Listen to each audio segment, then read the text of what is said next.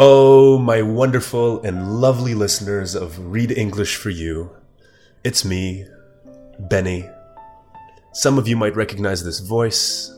I have been a guest on this podcast two times already. This will be my third. And so, to all of you, I say good morning, good afternoon, and good evening. Depending what time of the day you're listening to this, maybe with a nice cup of tea on your kitchen table, maybe with a random person rubbing shoulders with you on the busy bus that you're taking on the way to work. Or perhaps you're exercising right now and you're listening to my voice in your latest earphones that you purchased two weeks ago. Your wonderful earphones that work so well and make you so happy. And even happier now, now that you can listen to my wonderful voice. All right. So, all joking aside, uh, it's good to be here. I'm very happy to be back. And I hope that all my wonderful fans here in China of uh, Read English for You will enjoy today's topic, today's conversation, and today's reading that I have prepared for you.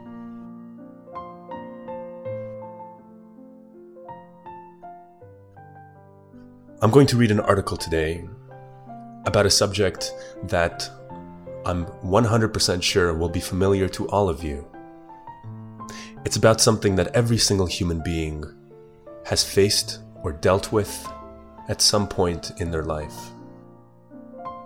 It is a force of nature that is unavoidable and that all of us must experience if we want to grow and become better human beings. Today I'm going to talk about fear and I'm going to read a very well written article by a man named Jim Rohn talking about fear and how to combat fear and what to do about it.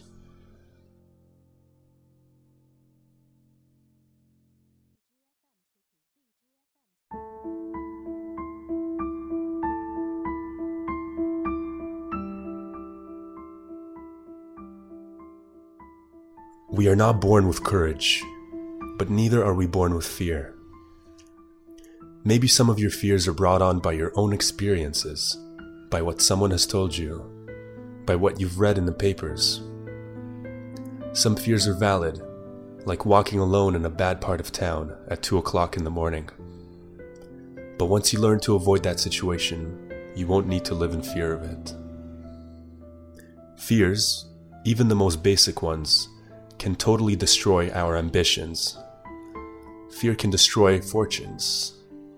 Fear can destroy relationships. Fear, if left unchecked, can destroy our lives. Fear is one of the many enemies lurking inside us. Let me tell you about five of the other enemies we face from within. The first enemy that you've got to destroy before it destroys you is indifference. What a tragic disease this is. Ho hum, let it slide, I'll just drift along. Here's one problem with drifting you can't drift your way to the top of the mountain. The second enemy we face is indecision. Indecision is the thief of opportunity and enterprise. It will steal your chances for a better future take a sword to this enemy. The third enemy inside is doubt. Sure, there's room for healthy skepticism. You can't believe everything. But you also can't let doubt take over. Many people doubt the past, doubt the future, doubt each other, doubt the government, doubt the possibilities, and doubt the opportunities. Worst of all, they doubt themselves. I'm telling you, doubt will destroy your life and your chances of success. It will empty both your bank account and your heart. Doubt is an enemy. Go after it. Get rid of it.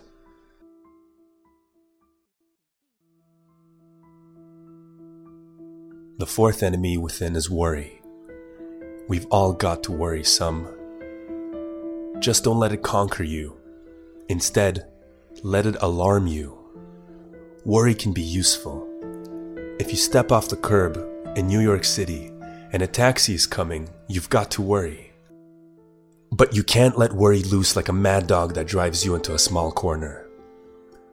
Here's what you've got to do with your worries drive them into a small corner.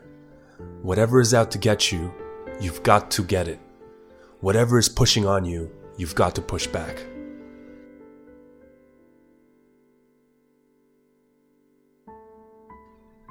The fifth interior enemy is overcaution.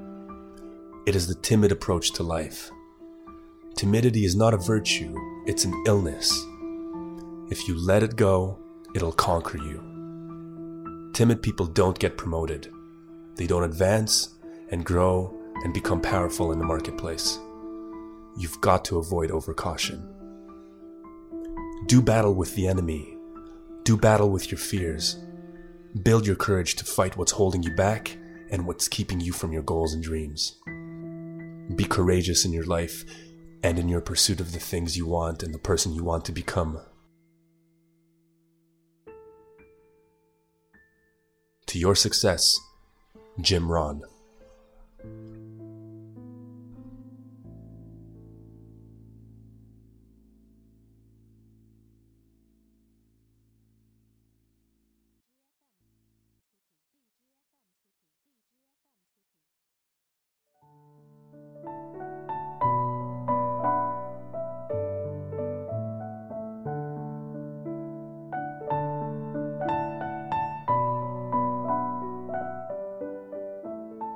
Thank you for your time and patience.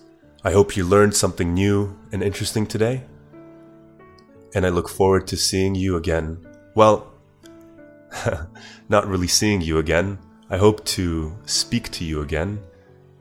And I hope to have you as an audience again, once again in the future.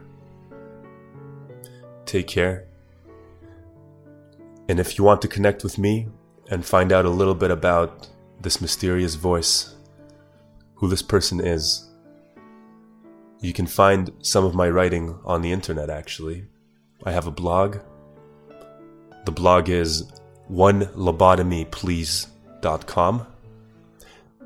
That's one O N E lobotomy L O B O M O T O M Y please P L E A S E lobotomyplease.com. One.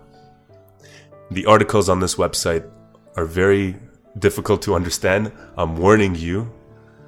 I use a lot of philosophical language, very tricky expressions, and the subject matter of my articles has a lot of uh, a lot of references and a lot of very complex ideas so this is only for the most advanced learners of English. But if you're interested in philosophy, in how to live a better life, and in psychology, then please feel free to have a look. One lobotomy, please.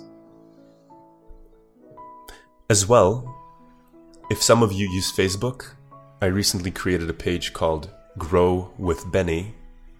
You can find that at facebook.com slash grow with Benny, one word where I post regular updates about the various things that I'm thinking about, some of the experiments that I'm conducting, and some of my thoughts about various things in my life.